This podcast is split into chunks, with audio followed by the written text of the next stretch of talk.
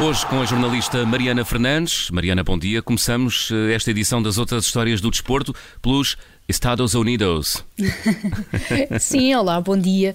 E começamos com uma história que envolve Daniel Sturridge, eh, internacional inglês, que foi eh, jogador do Manchester City, do Chelsea e do Liverpool e que joga atualmente do Perth Glory da Austrália. Mas onde o principal protagonista é uh, um cão. E para contarmos tudo isto, hum. precisamos então de recuar até 2019, quando a casa que Sturridge tem em Los Angeles, portanto nos Estados Unidos, foi assaltada e este cão, um cão de raça bastante raro, que pode pode chegar a valer 4 mil dólares, foi eh, roubado. O jogador fez uma publicação bastante emocionada nas redes sociais, partilhou fotografias do cão e disse que estava disposto a dar uma recompensa a quem encontrasse o cão, embora nunca tenha eh, especificado um valor.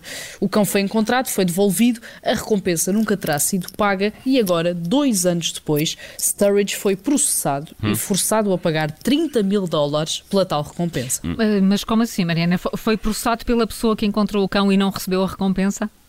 Exatamente. Uh, Foster Washington, um norte-americano que é rapper, que também é conhecido como Killer Fame, encontrou o cão de Daniel Sturridge na altura, em 2019, e devolveu-o. Uh, e no passado mês de março, portanto, dois anos depois, decidiu então processar o jogador por aquilo que considerou ter sido uma violação de contrato, acabando por ganhar nos tribunais e por adquirir esse direito a 30 mil dólares para compensar os danos. Hum. Sobre isto, Sturridge já disse que estão a tentar aproveitar-se dele e do dinheiro que tem, chegando até a apresentar uma versão diferente sobre quem encontrou o cão. Diz que quem devolveu o animal foi um jovem rapaz que recebeu a tal recompensa, mas Foster Washington garante que foi ele que encontrou o cão e que é ele que merece receber esta avultada quantia. Pois. Mas então porquê é que só o processou dois anos depois, Mariana? Bem, ele explica ao New York Times que na altura não quis saber da recompensa, que nem sabia que Sturridge tinha falado sobre isso nas redes sociais e que só foi alertado por amigos, eh, mas que decidiu fazer algo em relação ao assunto porque teve muitas dificuldades financeiras relacionadas com a pandemia. Recorda que encontrou o cão na rua, que entrou em contacto com uma jornalista da zona de Los Angeles para tentar chegar até a Sturridge uhum. e que uhum. conseguiu. O nome de Foster Washington chegou a ser associado ao assalto à casa do jogador, portanto chegou a ser adiantado que o rapper podia estar envolvido no crime e que o cão tinha sido roubado precisamente para chegar a esta tal recompensa, mas a polícia de Los Angeles afastou esta opção, garantiu que Washington não estava implicado em qualquer crime.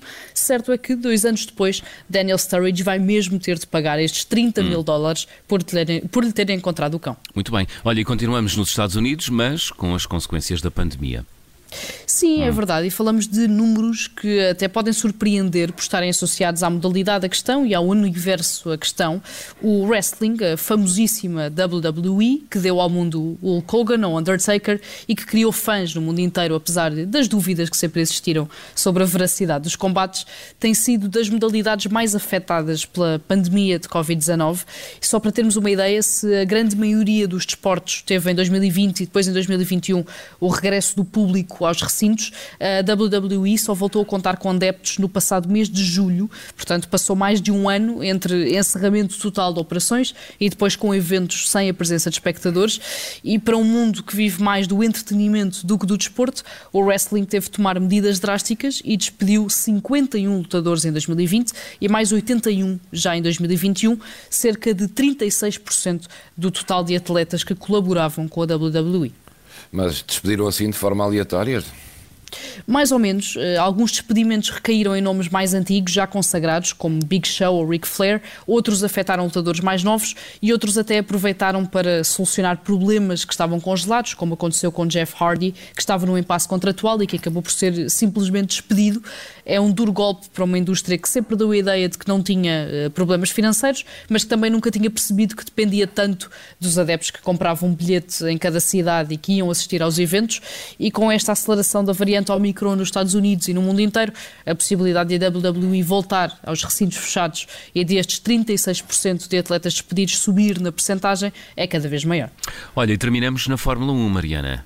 Que história nos trazes? Exatamente, e terminamos com uh, uma história, mais uma história sobre esta reta final de campeonato do mundo absolutamente extraordinária. Já sabemos que Max Verstappen foi campeão do mundo, já sabemos que a continuidade de Lewis Hamilton na Mercedes e na Fórmula 1 ainda não é uma garantia, e também já sabemos que Sérgio Pérez, colega de Verstappen na Red Bull, foi uh, muito importante ao longo da última corrida e ao longo de toda a temporada para proteger o neerlandês dos ataques do inglês, para ganhar tempo, para ganhar margem de manobra.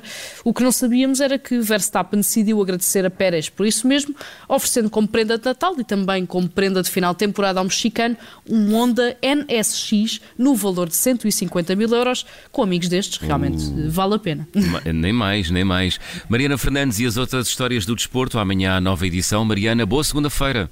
Boa segunda-feira, até amanhã.